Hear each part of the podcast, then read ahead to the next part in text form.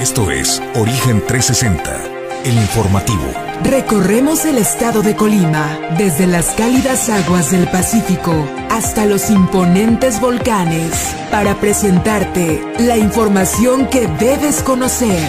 Bienvenidos a Origen 360, el informativo.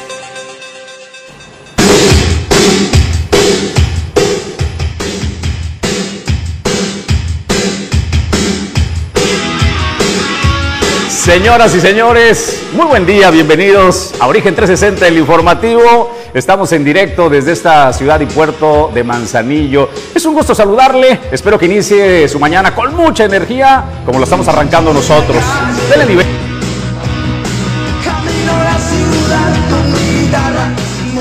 Para nadie. Don Julio César González, ¿cómo estás? Buen día.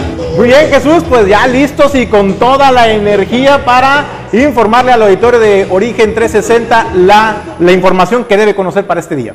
Bueno, pues nosotros eh, listos. Yo quería que le pusiera la parte de presidente de la nación, porque pues vamos con el señor presidente. A ver.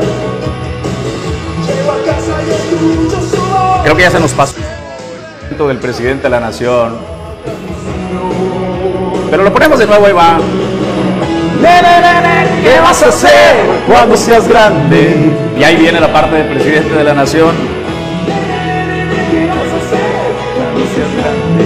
Bueno, pues antes de que nos dé Cran Facebook, ¿verdad? este, por andar poniendo música, no tenemos los derechos de Miguel Mateos, pero es una buena canción, es un clásico que no pasa eh, de moda. Es la virtud de los clásicos, ¿no? Este, cuando seas grande.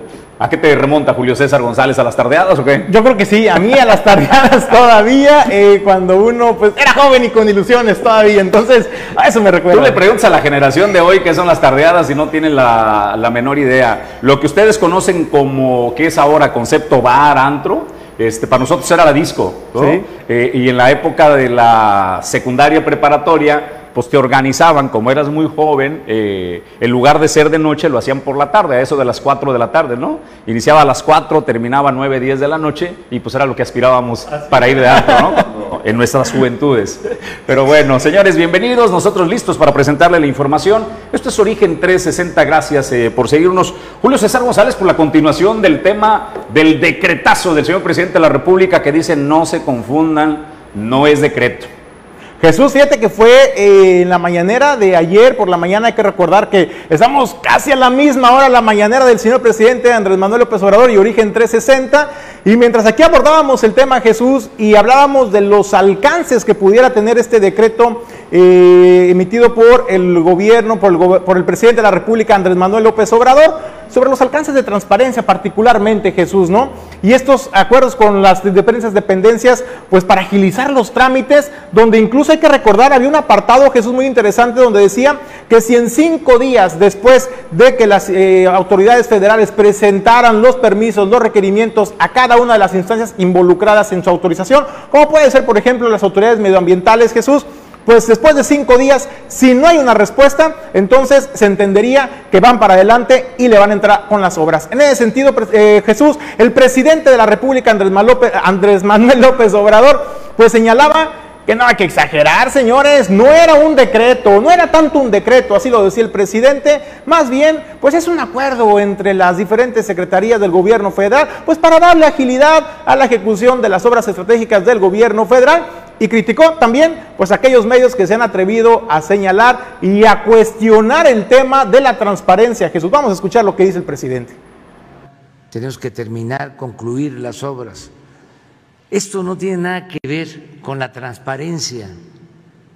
Las secretarías, todos estamos obligados a rendir cuentas.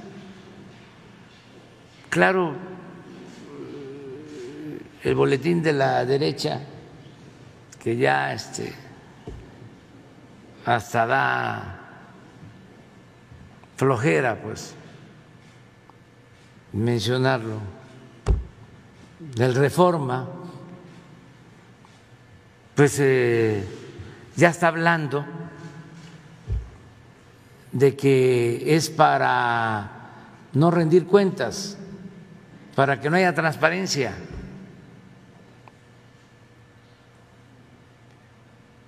para que no haya honestidad.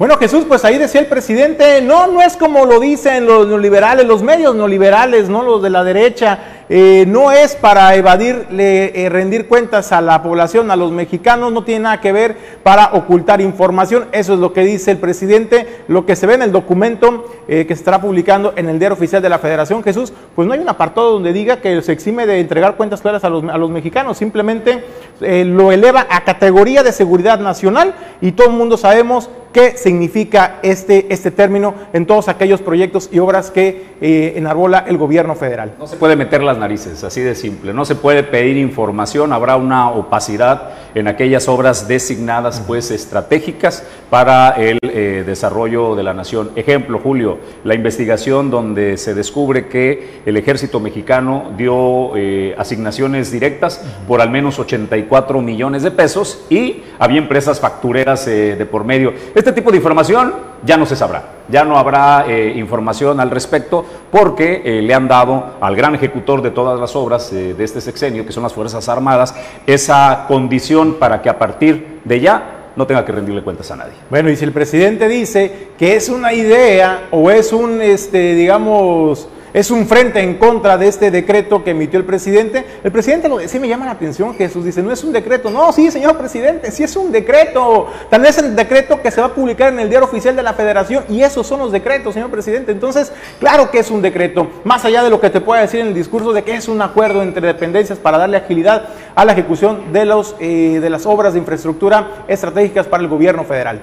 Bueno, pues eh, hasta aquí el tema, de Julio César. Si te parece, pues vamos a entrarle a la información. Nosotros le queremos presentar el día eh, de hoy que, eh, pues de acuerdo al colectivo de personas desaparecidas, le vamos a presentar las estadísticas de voz de quien preside este colectivo, dónde están los focos rojos, cómo va el avance.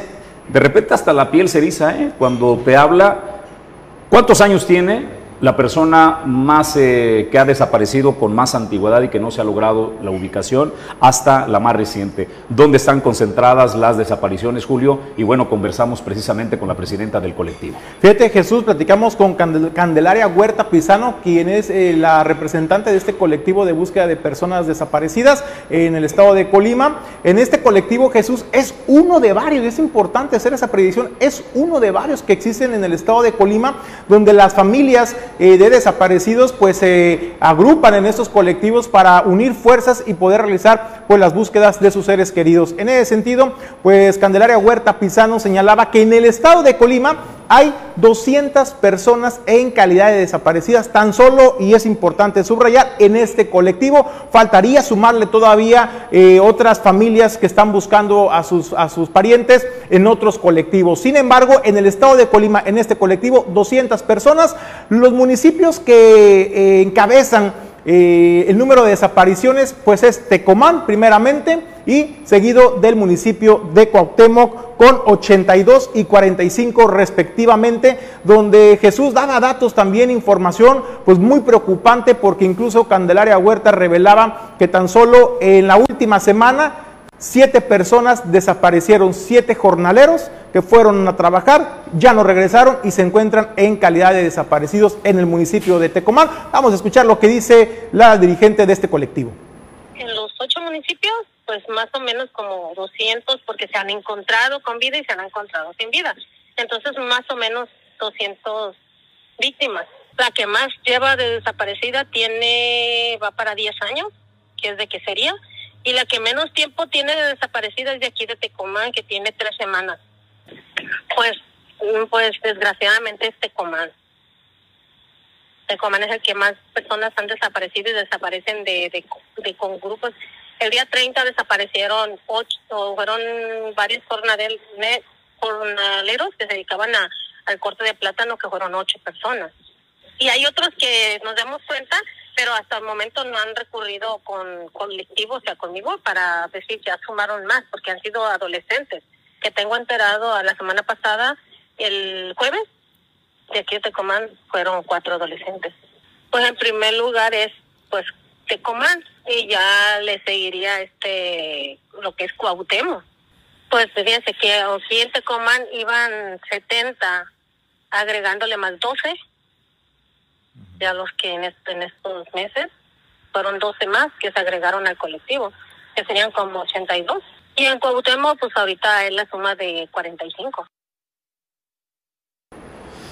Si algo es doloroso, eh, Julio, amigos eh, que nos ven, ante la desaparición de un ser querido, es la incertidumbre, Julio, ¿no? Eh, cuando alguien se tiene que enfrentar al dolor de la pérdida de un, de un ser querido, vives esa pérdida, vives el luto, te despides de él, ¿no? Y lo, lo afrontas. Es duro, pero eh, al menos pudiste despedirte. Cuando una persona desaparece, Julio, siempre está encendida la llama de la esperanza, de creer que puede ser encontrado y esa angustia te va y esa eh, necesidad de creer te va consumiendo poco a poco, Julio. Eso es lo que viven madres, lo que viven hermanos, lo que viven familias enteras de personas que han desaparecido. La realidad de estos colectivos eh, de personas desaparecidas es que incomodan, Julio. Incomodan a la autoridad e incomodan a los criminales. A la autoridad porque los exhibe de cuerpo completo, que la única forma pues de dar con el paradero de un desaparecido es que ellos empujen, que sean los familiares de los desaparecidos, que sean los colectivos como han sido desde Chihuahua hasta recorrer el país. En el caso de Colima, que tenemos uno de los colectivos muy activos que no quitan el dedo del renglón porque así debe ser, Julio. Si uno se encontrara en esa circunstancia, creo que entenderíamos, si nos ponemos unos instantes en los zapatos, dimensionar el dolor que se vive, Julio, de tener una persona desaparecida, un ser querido, y creo que todos iríamos hasta las últimas consecuencias. Insisto, no es una tarea fácil, lo que ellos hacen incomoda a la autoridad, incomoda a los delincuentes, Julio, y tan los incomoda que en el caso de Tecomán denuncia este colectivo, además, que es el único municipio en donde se enfrentan a que con los escasos recursos que tienen, porque no hay quien los apoye, los recursos para la búsqueda de sus familiares, de sus seres queridos desaparecidos, sale de su bolsa. El material que ellos requieren, entre ellos la promoción de papeletas y de lonas, donde ponen fotografías de eh, las personas desaparecidas, están siendo quitadas en este municipio de Tecomán, Julio, que es uno de los más violentos, con el mayor índice de desaparecidos, en segundo lugar Cuauhtémoc, y en Tecomán no hay quien les explique por qué desaparecen estas lonas. Esto es lo que nos dice la presidenta del colectivo Candelaria. Sí, pues ya ve, andamos buscando a nuestros familiares que nos los desaparecieron, a nuestros hijos. Ahora nos desaparecen al- las lonas, no sé de qué se trata o quiénes hayan sido o por qué. Porque pues de esta manera también nosotros andamos buscando y ahí están las fotos de nuestros hijos diciendo, necesito que me ayudes a regresar a casa. Y por eso es que nosotros ponemos en todas, en varias, en ocho municipios tenemos lonas. Y aquí es donde hasta nos han quitado. No sabemos el por qué ni quién, porque nadie nos ha dado información, nadie vio y pues nadie sabe.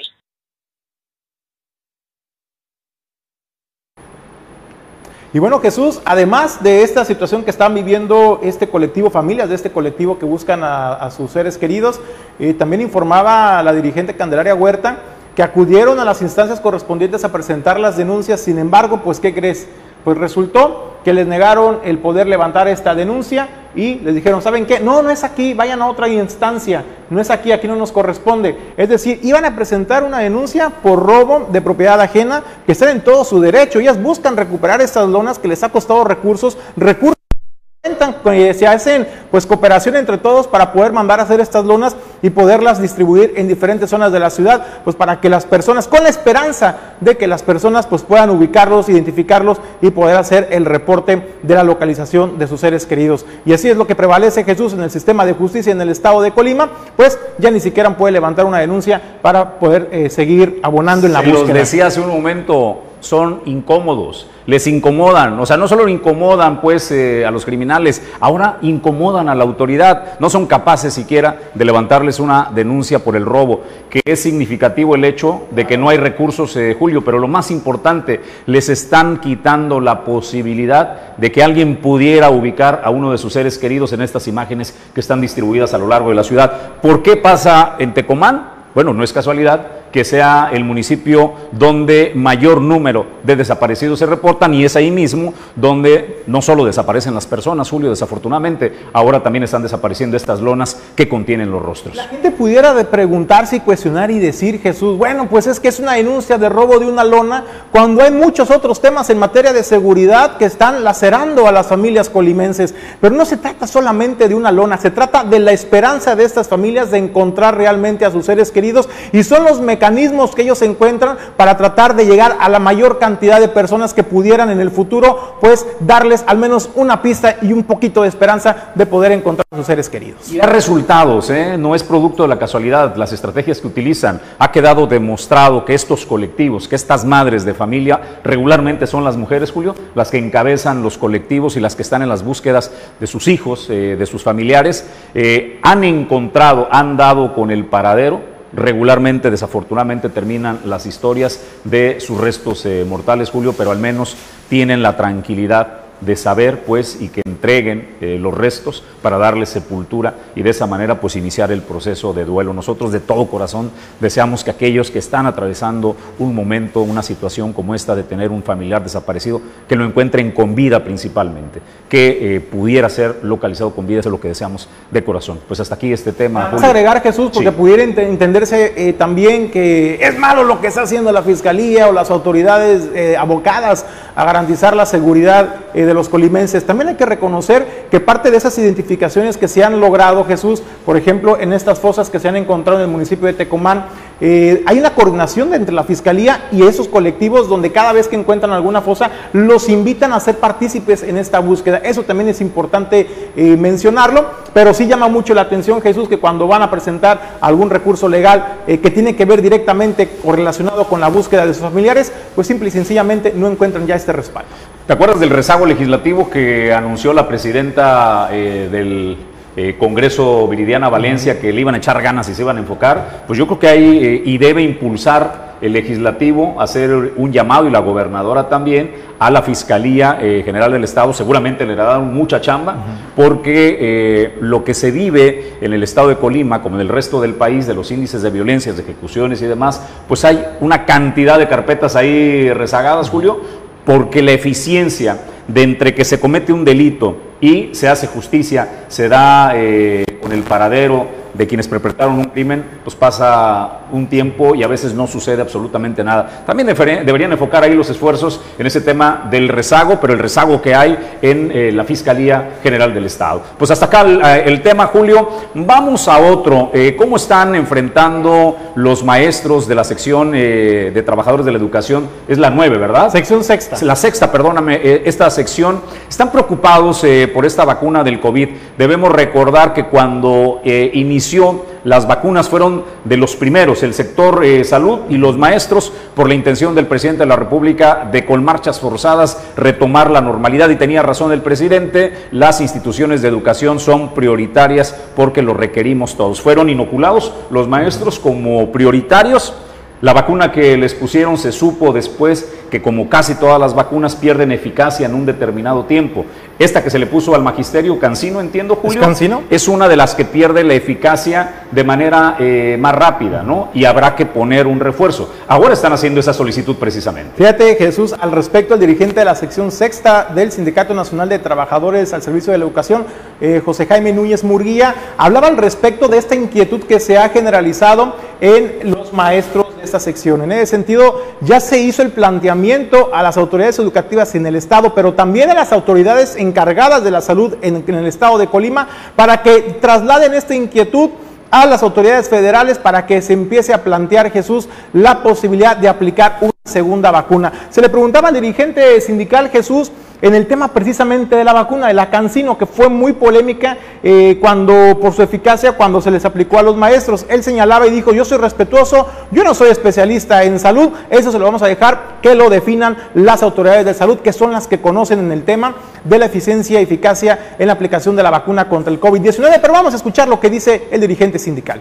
Ya el- su servidor y el maestro Heriberto Valladares Ochoa, secretario de la 39, eh, vamos a hacer una petición por oficio al sector salud aquí en Colima para que hagan lo conducente a nivel nacional y bueno, esa petición que nos han hecho los compañeros se haga sea realidad, ¿no? Que les nos apliquen una segunda dosis de, una vacuna, no sabemos de cuál, nosotros vamos a hacer la petición y ya que el sector salud en Colima haga lo conducente a nivel nacional, ¿no? Y ya lo, lo vamos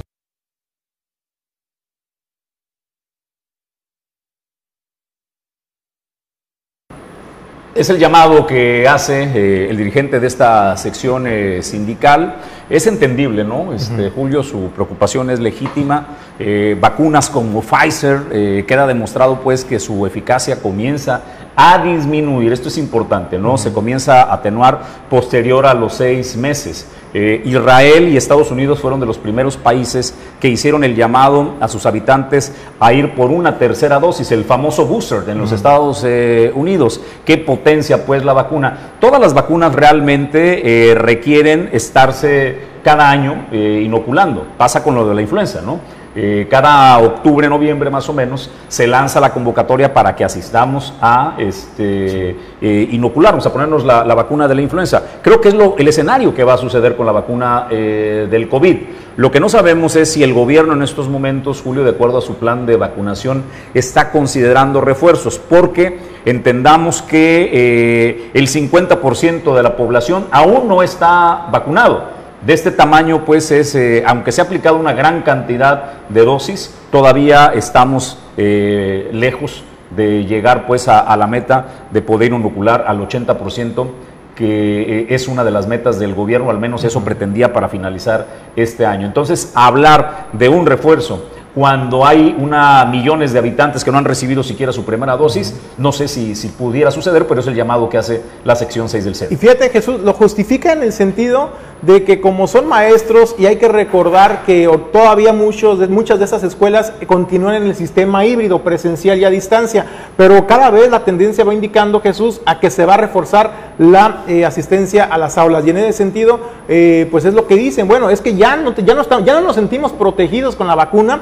nos sentimos en, incertidumbre y por ello hacen este planteamiento Jesús. También eh, José Jaime Núñez Muría hablaba incluso Jesús precisamente ya en de poder retomar al 100% las clases presenciales, pues señalaba que se ha hecho un análisis y un estudio de las escuelas, de en qué condiciones se encuentran actualmente, porque hay que recordar que muchas de esas escuelas fueron vandalizadas y el tiempo que tuvieron eh, sin mantenimiento, pues obviamente afectó la infraestructura educativa. En ese sentido, dice, está el planteamiento con las autoridades de la Secretaría de Educación para seguir empujando en la rehabilitación de los espacios para tenerlas eh, ahora sí que al 100% en buenas condiciones para que en los próximos meses pudiera darse ya eh, de manera oficial el regreso a clases presenciales al 100%. Eso era lo que comentaba. Bueno, eh, nosotros dimos un reporte en agosto, se lo entregamos a la anterior administración, también se lo entregamos a la, gobernadora, se lo entregamos al secretario de Educación y ha, ido avanzando, pero hasta ahorita los directores o los secretarios generales, que es por el medio por el cual informamos, no hemos tenido ninguna, ninguna inquietud. Yo creo que va, va avanzando. ¿Hay confianza de que se vayan arreglando las, lo que se vayan? Yo, yo espero que sí, eh, lo dijimos al inicio, yo espero que, que, se vayan atendiendo las, todas las necesidades de las escuelas porque necesitamos ya un regreso eh, completo de todos, ¿no? pero la, con la colaboración de ayuntamientos, gobierno del Estado y gobierno federal.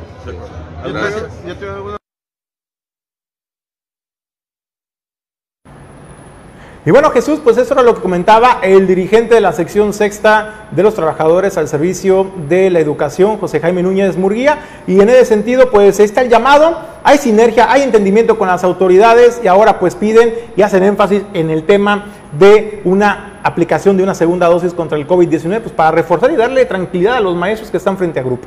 Bueno, eh, vamos a otros temas, Julio César González. Si tú eres empresario o emprendedor, y entendamos de empresario, porque luego el concepto de empresario creen eh, que son Salinas Pliegos o Slim, y cualquier persona que tiene un negocio, Julio, este, con uno, con dos empleados, está haciendo empresa. Para partir de ese concepto de empresario, eres emprendedor, estás buscando un espacio para eh, tu oficina. Si requieres una gran oficina o si requieres solo una oficina por horas, este es el lugar indicado. Nosotros en Torrepuerto, Origen Informativo, encontró la solución del espacio para eh, pues montar nuestro estudio, Julio, y poder transmitir. Así, si tú eres emprendedor, si vendes, eh, por ejemplo, cosas eh, por catálogo, quieres hacer una reunión, aquí vienes y rentas por hora un salón y puedes este, convocar 60, 80 eh, personas por precios muy, muy modestos. O si requieres el coworking,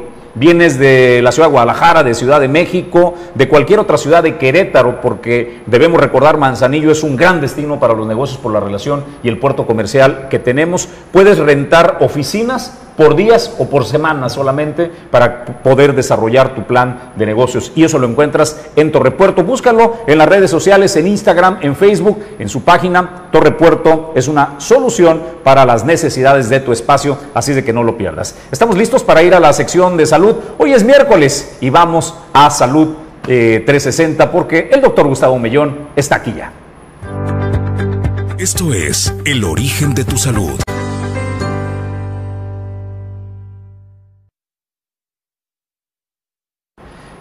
Vamos al origen de tu salud porque es importantísimo el bienestar físico. Doctor, qué gusto saludarte como cada miércoles. Muy buen día. Gracias Jesús, buen día, buen día.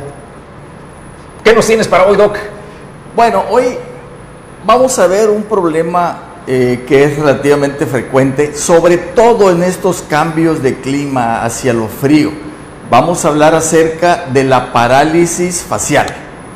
Eh, la parálisis facial es una enfermedad del nervio facial. El nervio facial tiene, nace en el cerebro eh, y baja por el oído eh, interno y emerge adelante del óvulo de la oreja. Este nervio facial pues tiene dos trayectos, un intracraneal y un extracraneal. Es el nervio que nos va a dar los movimientos de la cara, es decir, la expresión. Eh, nos hace arrugar la frente, subir las cejas, cerrar los ojos, arrugar la nariz, eh, la boca, los movimientos, la barba y el cuello. Eh, este nervio facial se inflama y entonces el impulso eléctrico no pasa, por lo tanto se paraliza. Tenemos dos nervios faciales, uno a cada lado de la cara y se distribuye en forma de abanico a los, a los músculos de la cara y hace pues que tengamos movimientos y que haya un equilibrio entre, entre los dos lados y por lo tanto eh, la cara va a estar simétrica. Cuando eh, eh, tenemos una inflamación del nervio facial que se produce por muchas causas, la más frecuente tal vez sean infecciones de garganta, oído, también la hipertensión arterial, cuando, cuando hay un aumento de esta, puede darnos una parálisis facial. La diabetes mellitus, eh, cuando está descontrolada, también nos puede dar una parálisis facial. Situaciones de estrés profundo también nos hacen que tengamos una parálisis facial. Eh, y hay una que llamamos frigori, que es los cambios bruscos de temperatura de caliente a frío o de frío a caliente.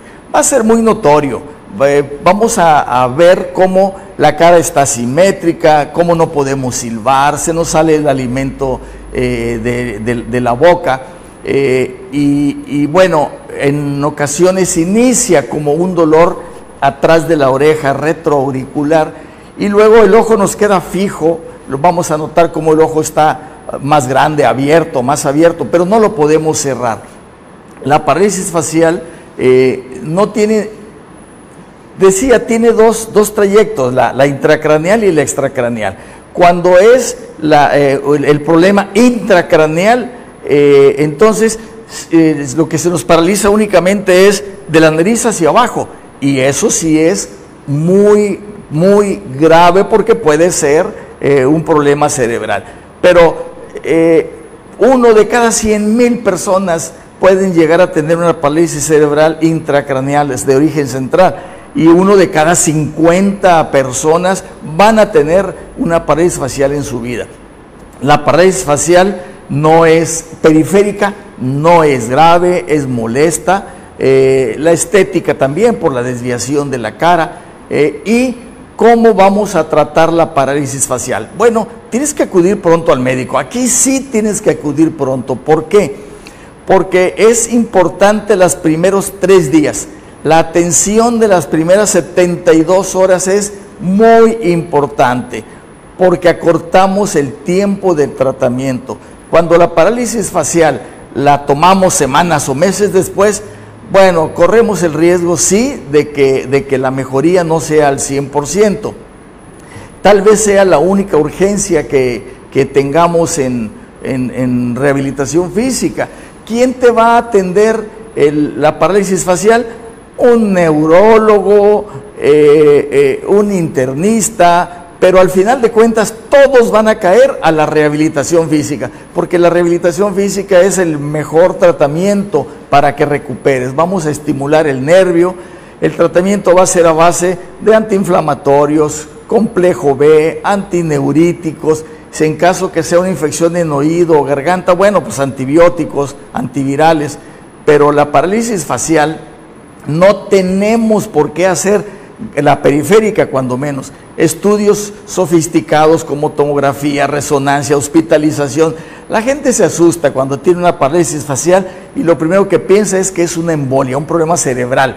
No, la parálisis facial es, eh, se puede llegar a complicar el ojo por úlceras porque está, está fijo. Tenemos que protegerlo con lentes oscuros tenemos que acudir a rehabilitación para estimular eh, los músculos y, el nervio y recuperar la función normal de la cara. Eh, la función normal la vas a recuperar entre 3 y 6 semanas. Y cuando eh, tardas, a veces nos llegan meses después de, que tuvieron la pared facial, entonces podemos tardar mucho, mucho más tiempo. Si tienes una desviación de tu cara y, y, esto ocurre eh, eh, en este periodo o en cualquier periodo, acude al médico y acude antes de las 72 horas para que sea más rápida tu recuperación. Pues doctor, eh, esa parte es clave, el tiempo, ¿no? no debe pasar tres días una vez que iniciaron de los síntomas diversos que nos has manifestado para recibir esta atención. Claro, las 72 horas son claves para que tu recuperación sea más rápida. ¿Dónde te pueden localizar, eh, doctor? ¿Estás en redes sociales, además tu consultorio? Claro, eh, estamos en Clínica de Rehabilitación Física, Avenida Elías Zamora Verduzco, número 62, eh, a unos 100 metros del auditorio, frente a una tienda grandota. Y este, nuestro teléfono es el 314-33. 545-75.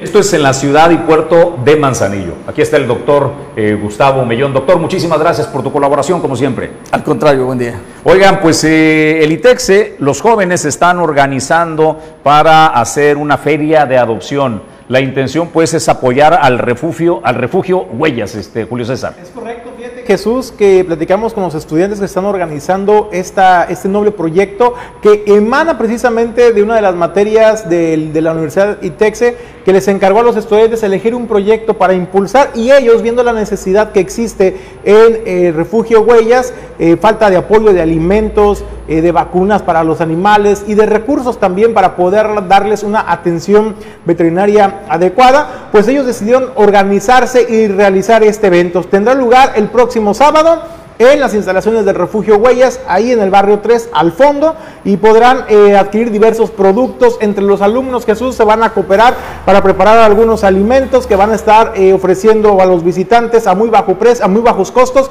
Esto para recaudar fondo para inyectárselo también al refugio Huellas. Ahí podrán adoptar eh, perritos y gatitos de todas las edades, desde cachorros hasta ya más grandes, pero también eh, lo importante Jesús es que eh, se comprometen realmente a darles una calidad de vida a estos peludos y esto es lo que comentaban los estudiantes del ITEX. Nosotros somos estudiantes de la ah, carrera de licenciatura en administración en la Universidad ITEX. Este, queremos realizar una, un pequeño bazar, un pequeño gran bazar con todas las cosas que nos pueden donar nuestros compañeros de universidad también al igual que realizaremos ventas de algunos postres como brownies, eh, gelatinas, pasteles, cheesecake, este, que puedan igual recaudar fondos. Eh, de igual manera, en estos días mis compañeros y yo estaremos volteando en algunos lugares como eh, Soriana, Walmart eh, y la Comercial Mexicana para recaudar fondos porque definitivamente la situación está un poquito complicada. Este, siempre ha sido una gran lucha y yo he valorado muchísimo a mi mamá Winnie por, por todo el apoyo que tiene a esos animalitos. Este, pero es muchos los gastos de los medicamentos, las desparasitadas, esterilizaciones y no se acaba, no se acaba esto. Entonces, vamos a estar boteando, vamos a ir entregando los flyers de este mismo evento y el día sábado los esperamos aquí a las 4 de la tarde.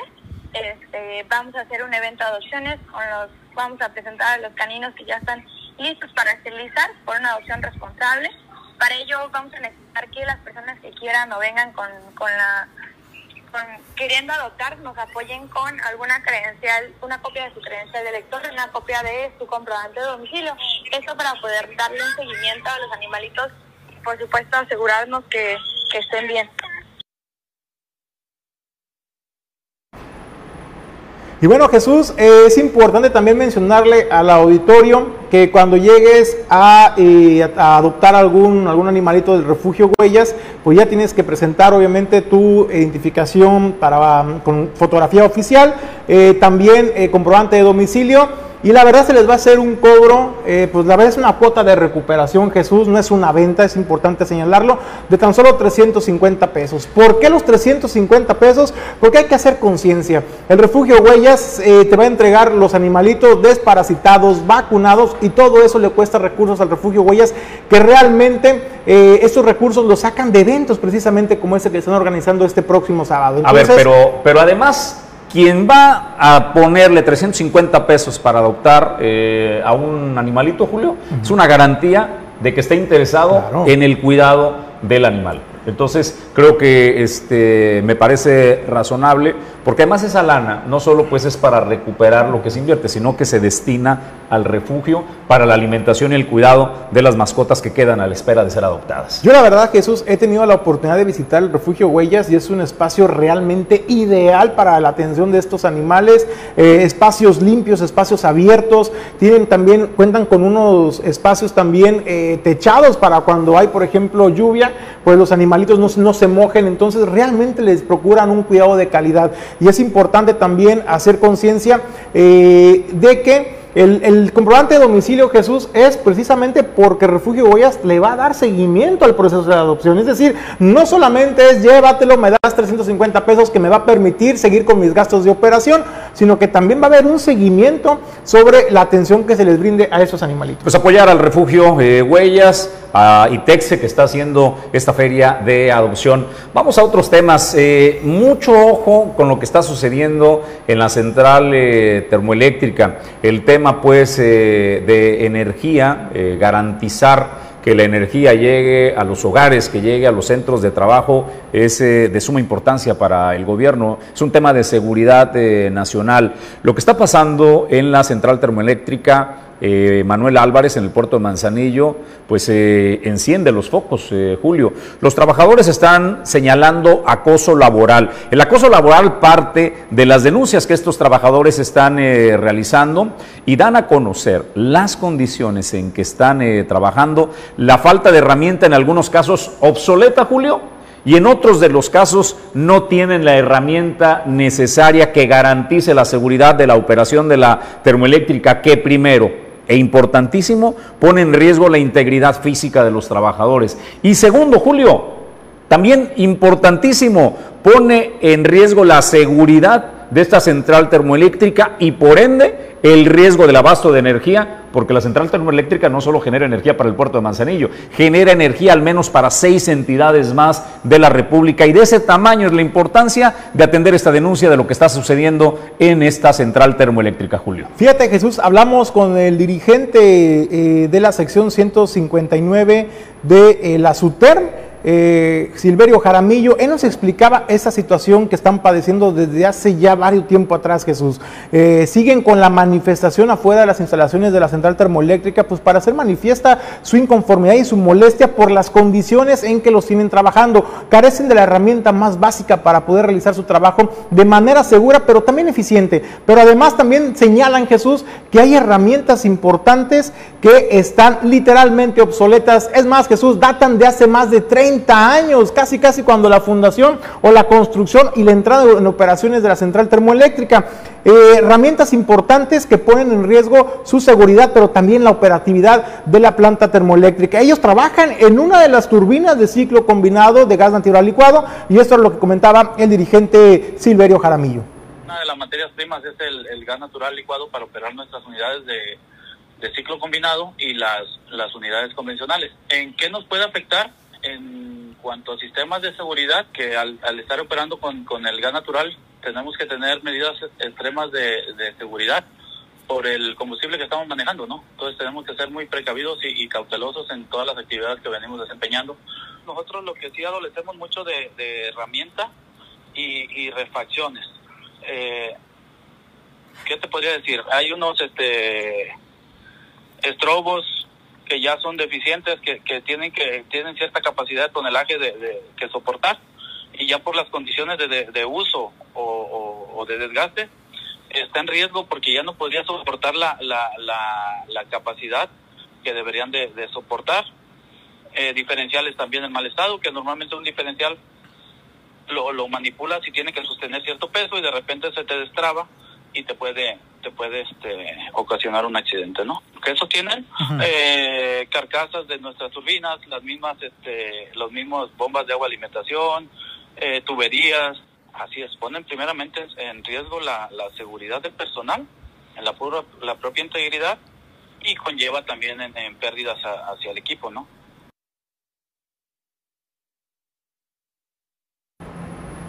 Bueno, Jesús, también el eh, líder eh, sindical eh, Silverio Jaramillo señalaba que usted lo escuchó en el video, ¿no? Y es preocupante, herramienta importante o maquinaria importante, Jesús, que tiene que soportar toneladas de peso de eh, la maquinaria, de esta maquinaria de ciclo combinado. Que son los estrobos que se refería a él, que se re realmente son estribos. Que ¿no? son como estribos, exactamente, Ajá. para soportar este peso. Tienen más de 30 años que no se cambian, ellos lo ven ya debilitada esta herramienta. Si no se cambia, pues yo le preguntaba, bueno, ¿cuál es la repercusión? Primero comentaba la repercusión en el sentido de su seguridad en los trabajadores, pero también incluso Jesús se daña la maquinaria y pudiera generarse un accidente de proporciones mayores y eso es el llamado que hacen a tiempo los trabajadores eh, de la central termoeléctrica. Pero además también eh, Jesús, cabe señalar que no contentos con esa situación, Jesús no les basta, pues han estado denunciando a las autoridades de la central termoeléctrica esa situación, esas irregularidades, pues precisamente para que les doten de la herramienta necesaria y realizar su trabajo con seguridad y eficiencia. Les ha valido represalias y también eh, persecución laboral, Esa. Jesús, en el sentido de que eh, a muchos trabajadores han sido sancionados. Hay trabajadores que han sufrido lesiones por esas condiciones en las que trabajan al interior de la central termoeléctrica y otros trabajadores que son testigos oculares, Jesús, de la situación de cómo ocurren los accidentes, van y presentan su testimonio y también van contra ellos y los empiezan a sancionar. Eso es lo que comentaba también el líder sindical. A ver, déjeme entender una cosa. En cualquier otra empresa, un trabajador va y le dice al patrón, señor, las herramientas que me está usted dando para atender eh, el negocio no están funcionando, ya están obsoletas, hay que reparar, hay que cambiar, porque pues entonces todo el patrimonio que usted tiene invertido aquí se va a ver afectado. ¿eh? Te lo agradece el patrón, hombre, porque te está poniendo al tanto de lo que está sucediendo. Y acá les están advirtiendo el riesgo primero en que están los trabajadores uh -huh. y segundo la infraestructura, y en lugar de hacerles caso les dan palo. Es increíble la, la, actitud de la Comisión Federal de Electricidad. Es entendible que el paso de los años, más de 30 años de operación de la central termoeléctrica y esas herramientas que en algún momento fueran nuevas, como todo, sufren desgaste y necesitan la actualización, la renovación. ¿Por qué se enojan, señores directivos de la Comisión Federal de Electricidad? Es la cosa más normal. Si esto tiene desgaste, pues por favor, hay que reemplazarlo, garanticen la seguridad de los trabajadores y garanticen la operatividad de esta central termoeléctrica que nos abastece a los colimenses, pero que, también es estratégica porque abastece a otras entidades del país. Vamos a escuchar parte de lo que comentaba el líder sindical de la sección 159, Silverio Jaramillo. Fíjate que uno de los reclamos que están haciendo los trabajadores aquí de la, de la termoeléctrica, eh, se da una serie de situaciones que te dan a mantenimiento, bueno, que le tienes que intervenir ciertos equipos, pero no, no tiene las herramientas ni las refacciones. Eh, estamos en una central que manejamos, eh, ¿cómo se llama? Gas natural. Y hay muy poca o nula herramienta antichispa, que es una de las principales herramientas que debemos utilizar para intervenir algunos de los equipos. No las contamos. Adicional, hay herramientas obsoletas por más de 30 años de, uso que ya si las metemos a certificar ante cualquier autoridad, pues no van a cumplir con la, con la certificación. Entonces, se viene presentando una serie de acoso hacia los trabajadores que si no haces tu trabajo, pues te están levantando una serie de actas administrativas, pero no te están proporcionando ni las herramientas ni los materiales para desempeñar tus actividades. Nosotros, eh, una de las materias primas es el, gas natural licuado para operar nuestras unidades de, ciclo combinado y las, las unidades convencionales. Eh, ¿En qué nos puede afectar? En cuanto a sistemas de seguridad, eh, que al, estar operando con, el gas natural tenemos que tener medidas extremas de, seguridad por el combustible que estamos manejando, ¿no? Entonces tenemos que ser muy precavidos y cautelosos en todas las actividades que venimos desempeñando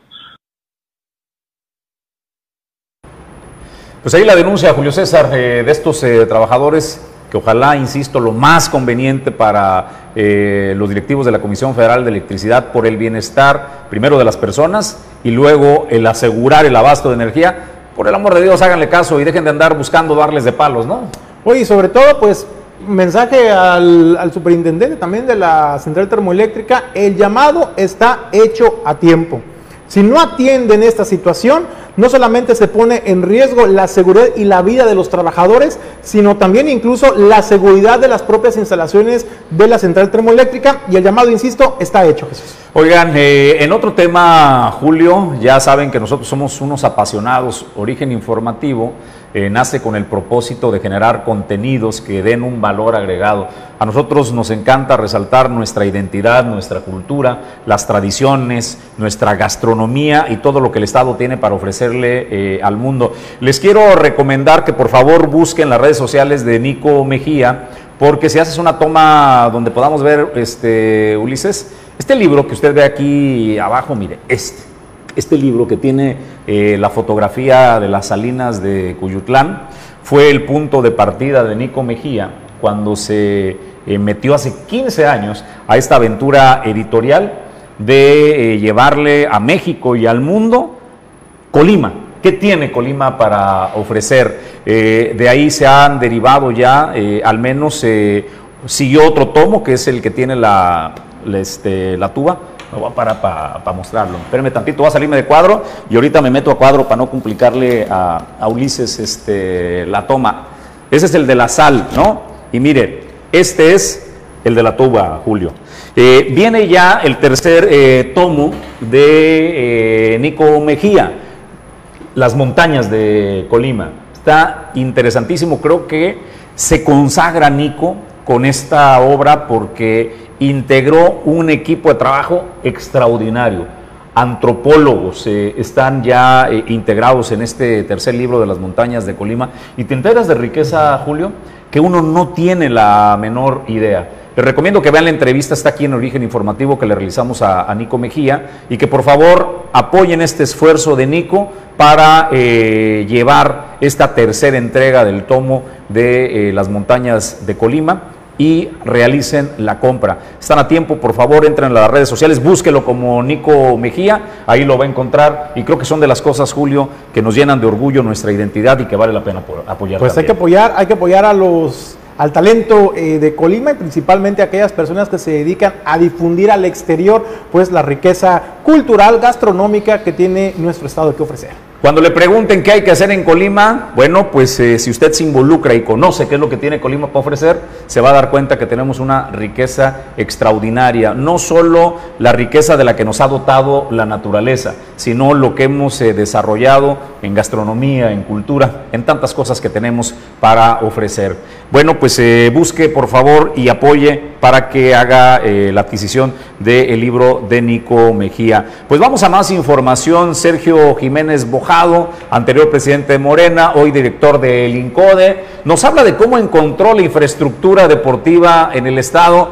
Hicimos un ejercicio bien rápido. Dijimos, a ver, ¿Qué aportó este Nacho Peralta en sus seis años de gobierno a la infraestructura educativa? Lo más reciente, que fue, perdón, eh, la infraestructura, eh, infraestructura deportiva, lo más reciente fue eh, el Centro Olímpico, ¿no? El Centro Acuático de Colima, que realmente no fue otra cosa que empresarios de Manzanillo, la Administración Portuaria Integral, hicieron un fondo para en lugar de pagarle impuestos al sistema de administración eh, tributaria, encontraron este esquema de decir, a ver Hacienda, ¿qué te parece? Si en lugar de mandarte esta lana a ti, se la damos a infraestructura deportiva. Y pusieron una muy buena cantidad de millones y la unidad eh, Morelos tiene esta alberca deportiva.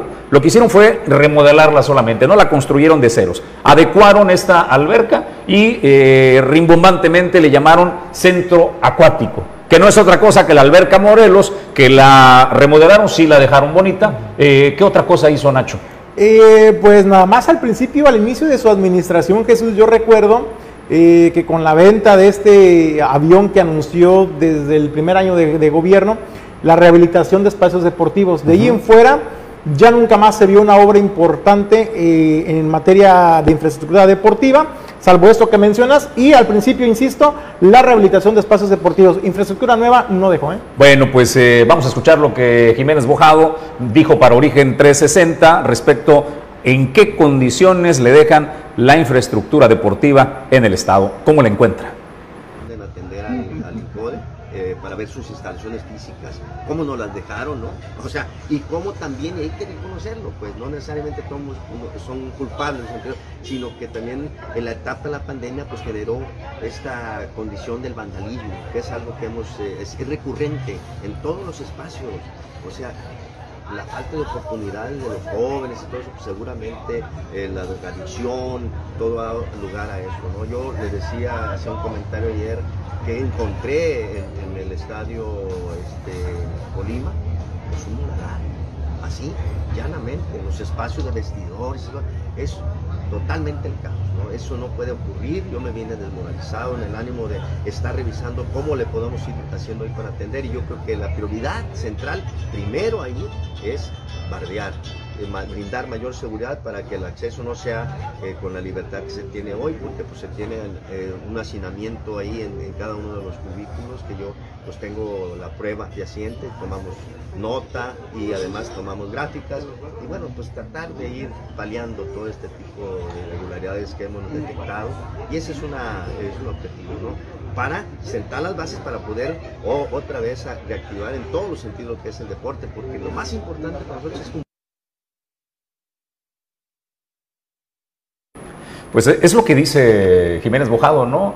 Pero se ve comprensivo, hasta eso no, no está en una actitud como de reclamo, eh, lo veo muy conciliador se ve pues que la experiencia política de Jiménez eh, Bojado y las tablas le ayudan ¿no? a, verse conciliador. Oye, y principalmente con el sector eh, laboral, con los trabajadores del INCODE Jesús, porque señalaba que si bien hay muchas deficiencias y falta de mejora y de mantenimiento en, las en la infraestructura deportiva del Estado, eh, también reconoció el trabajo del personal del INCODE en el que dijo, gracias a la que hay disposición, ha habido sinergia con los trabajadores para trabajar, redoblar esfuerzos para poder hacer el mantenimiento de esos espacios deportivos. Y pues principalmente Jesús trabajar en el mismo proyecto que es el entregarle a los colimenses infraestructura deportiva pues de calidad. Y en ese sentido hablaba de esa sinergia con el sindicato que muchas veces no eh, se deja ver eh, los conflictos o problemas de intereses entre las autoridades y los trabajadores. En ese sentido Sergio Jiménez Bojado dice hay entendimiento con la clase trabajadora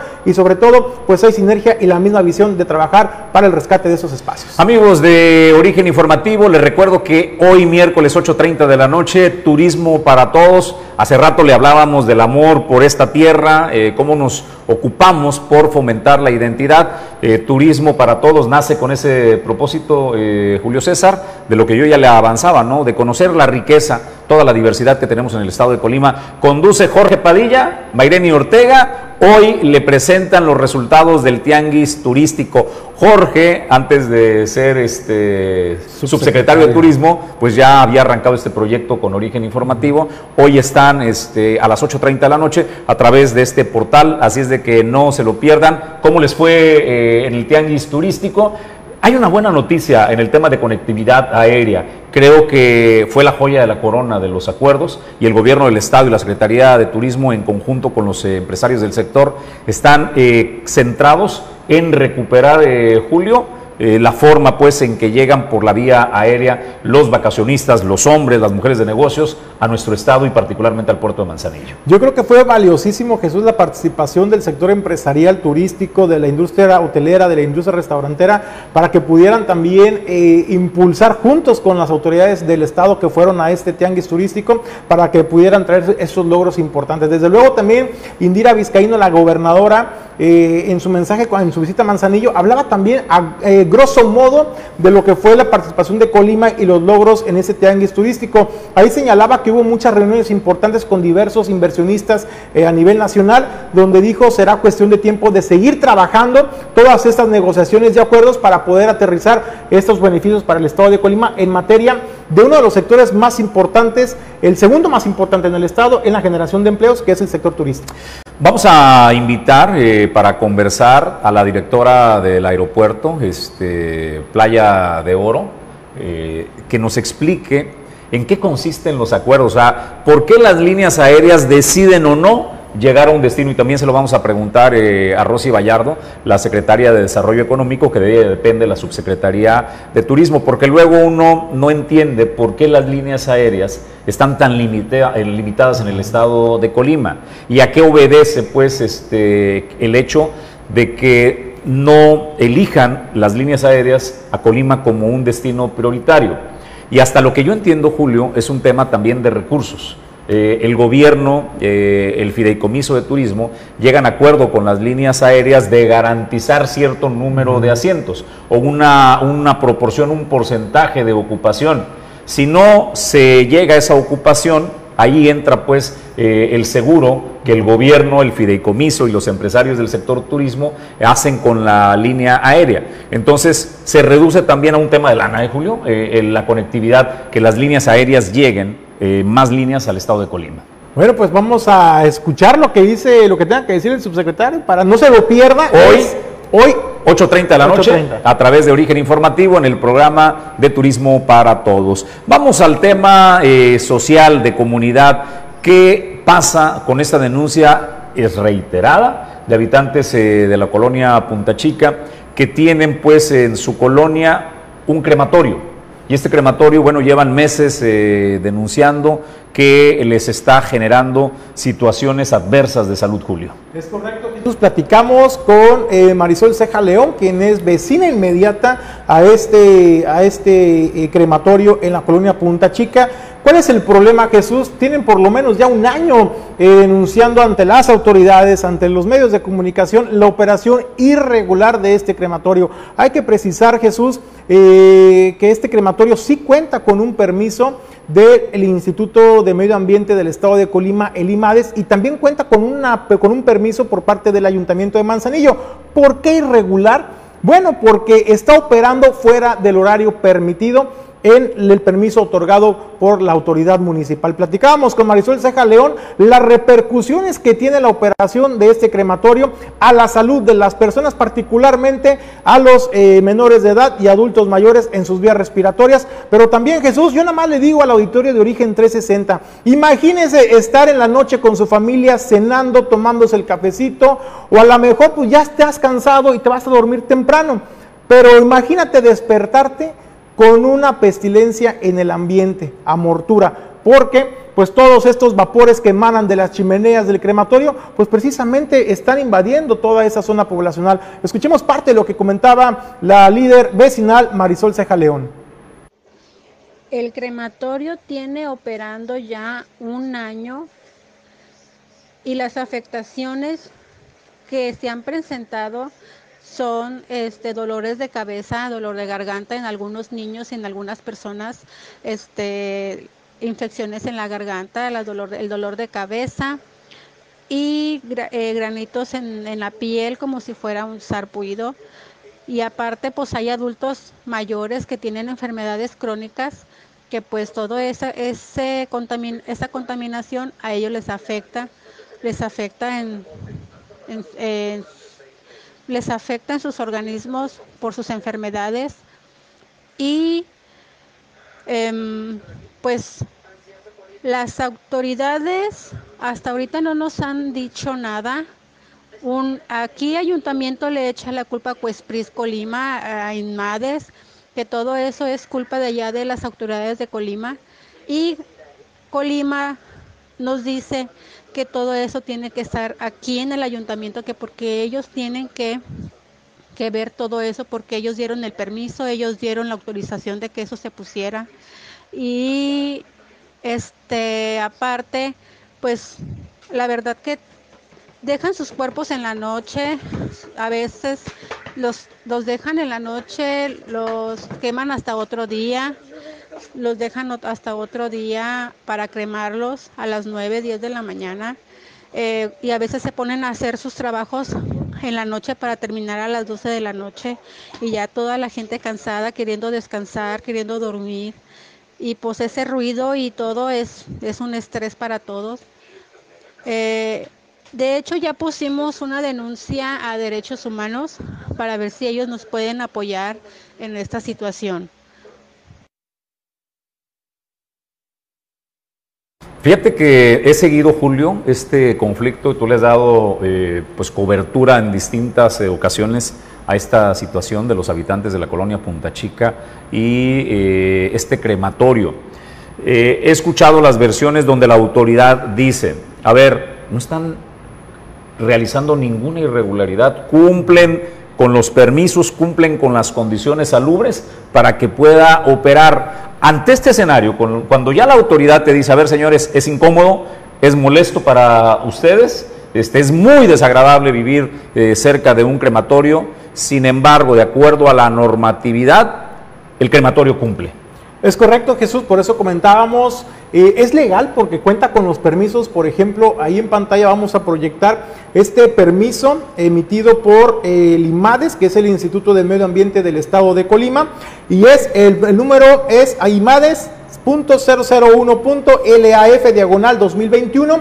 Este permiso por parte del IMADES que en pantalla es el que está del lado derecho. Bueno, pues ahí dice Gobierno del Estado de Colima, para que ubique bien este documento. Ahí está marcado la parte que le estoy indicando. Este permiso, Jesús... Veo dos permisos. Veo el, del ayuntamiento. Y el del, y el del Estado de Colima, de, del IMADES. Fue el 25 de junio del 2021 cuando se expidió este, este permiso, después de hacer un estudio de impacto ambiental por parte del IMADES. Posteriormente, Jesús, también está este documento del Ayuntamiento de Manzanillo, que es importante mencionarlo y lo voy a precisar. ¿Es irregular? Claro que es irregular. En los videos que le presentábamos se veía, así como operaban en plena luz del día Jesús, veíamos una pantalla completamente oscura y a lo lejos se veía esta chimenea a duras penas están operando Jesús a altas horas de la noche. Yo por eso decía, a las 10, 11 de la noche siguen con esta operación. Y si usted revisa este documento emitido por el Ayuntamiento de Manzanillo, particularmente por la Dirección General de Desarrollo Urbano y Medio Ambiente,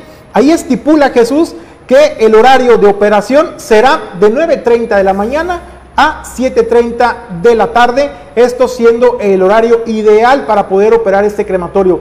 7.30 de la tarde, Jesús, me parece que si volvemos a la pantalla y al video donde se ve que estamos en penumbras, son las 9 y 10 de la noche y sigue operando este crematorio. Evidentemente está operando fuera de la normatividad, fuera de los horarios establecidos por la licencia que emitió el ayuntamiento de Manzanillo. Pero eso no es lo más grave, Jesús. Lo más grave también es de que, de, acuerdo a estos permisos que otorga el ayuntamiento, se tiene que garantizar la no emisión de contaminantes al medio ambiente. Vimos el video que también sirve como testimonio y como prueba de que se están emitiendo emisiones contaminantes al medio ambiente, pero ¿sabes qué es lo más delicado, Jesús?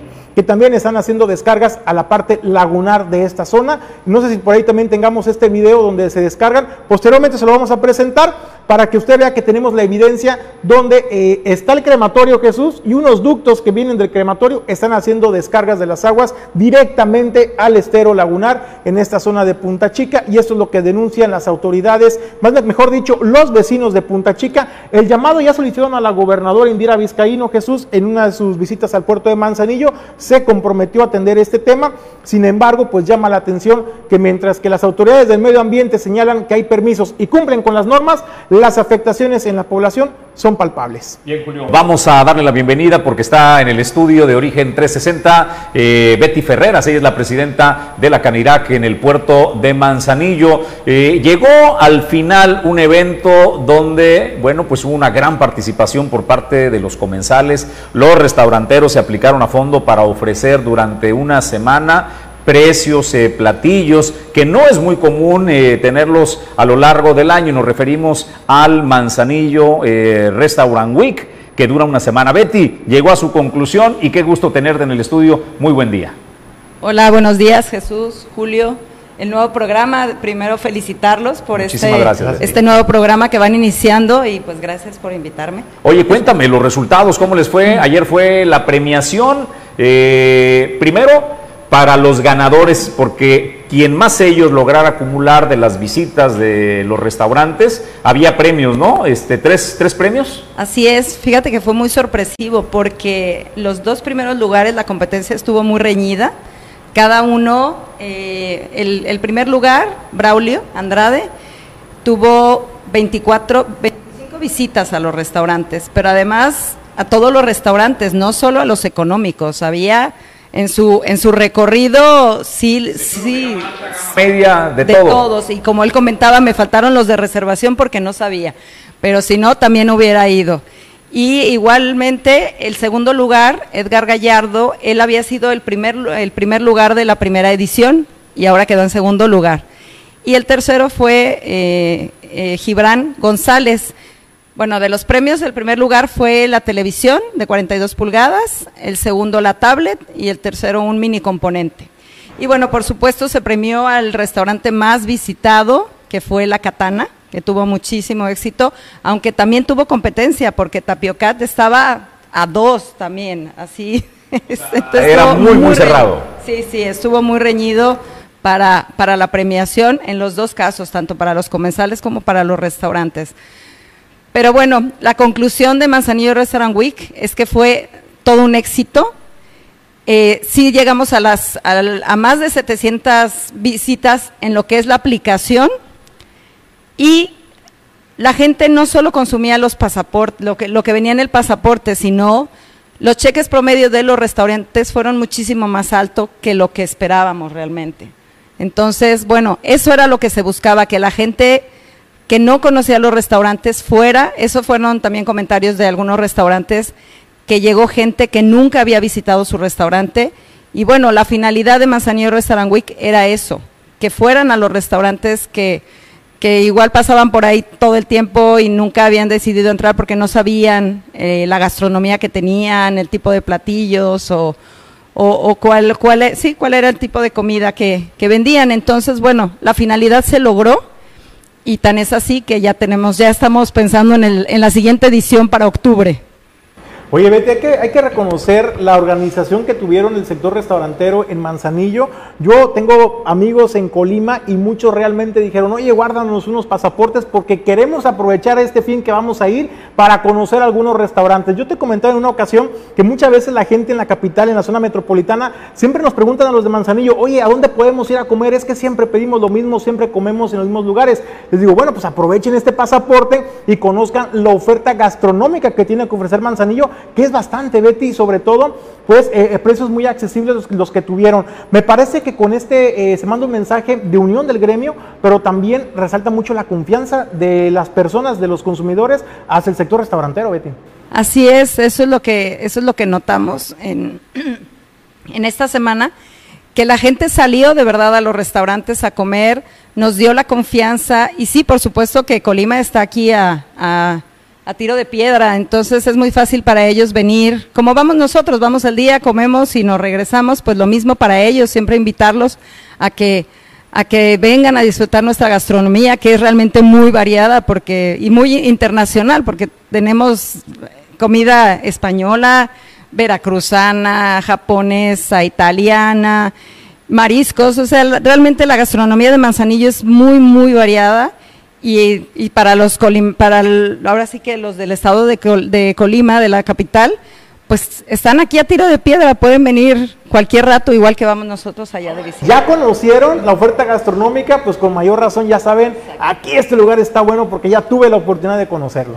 Aquí lo importante de este evento no es solo esa semana, esa semana es como para que se anime la gente a ir, pero este pasaporte y, y este esta, esta forma de enseñarles a la gente nuestra gastronomía es para que vayan los 365 días, no es para que para que solo se queden en, bueno, es que ya pasó la semana, ya ya no ya no alcancé, ya no me dio tiempo. No, al contrario, es para que nos visite todo el año.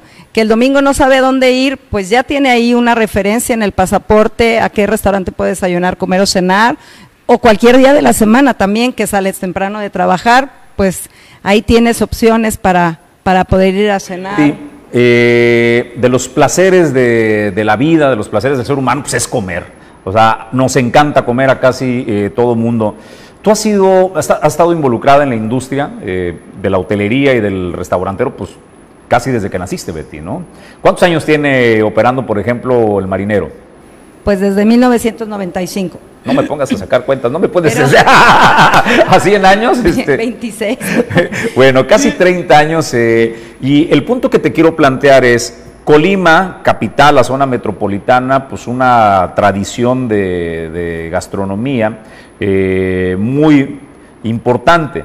Manzanillo, siento que la evolución y la oferta que hemos crecido, no sé en qué momento fue la explosión. ¿Te parece que en los últimos 10 años Betty ha comenzado Manzanillo no solo a ofrecer mariscos, sino a tener una gama mucho más amplia de alternativas gastronómicas, ¿no?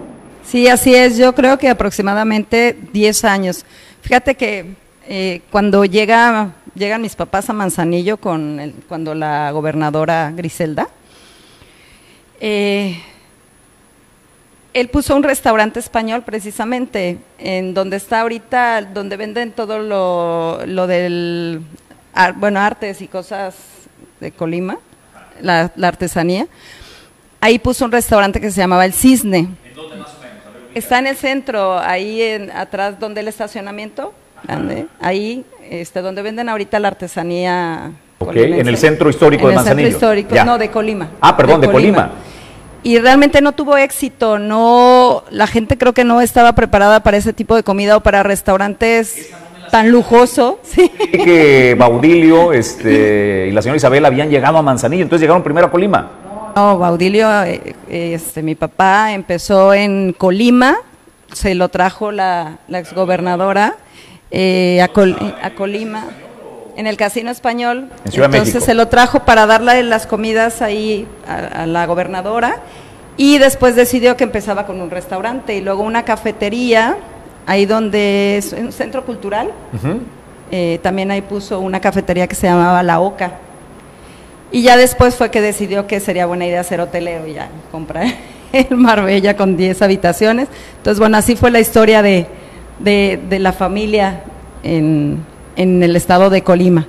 Pero bueno. La oferta gastronómica eh, que te decía Betty ha crecido, Manzanillo se está convirtiendo en un centro pues eh, gastronómico también de entretenimiento, porque luego también es esa relación, ¿no? De restaurant bar, que este, y también eh, los conceptos, cómo han eh, nacido eh, restaurantes, conceptos que ahora nos permite y le permite a los visitantes tener una gama mucho más amplia de, de esta industria que tú encabezas aquí en el puerto de Manzanillo. Betty, hay que disfrutarla.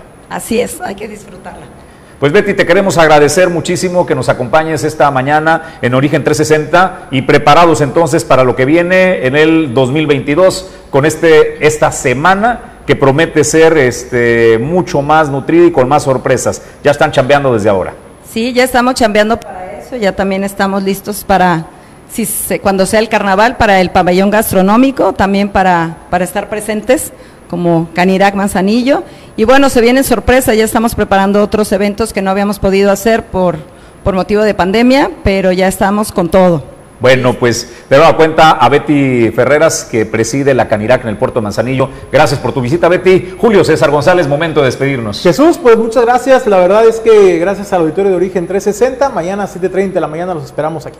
Señores, a nombre de este equipo, Ulises Quiñones en la producción general, yo soy Jesús Llanos. Mañana puntuales 7.30 de la mañana. Por hoy le deseamos que tenga un extraordinario día.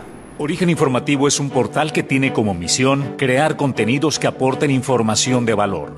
Nuestros programas fomentan el amor por nuestro país y nuestro Estado, mostrando su riqueza natural, cultural, gastronómica y lo más importante, su gente. Nuestros programas son Origen y Destino, Negocios, Moda y Estilo, México Sabe, Turismo para Todos y El Descorche.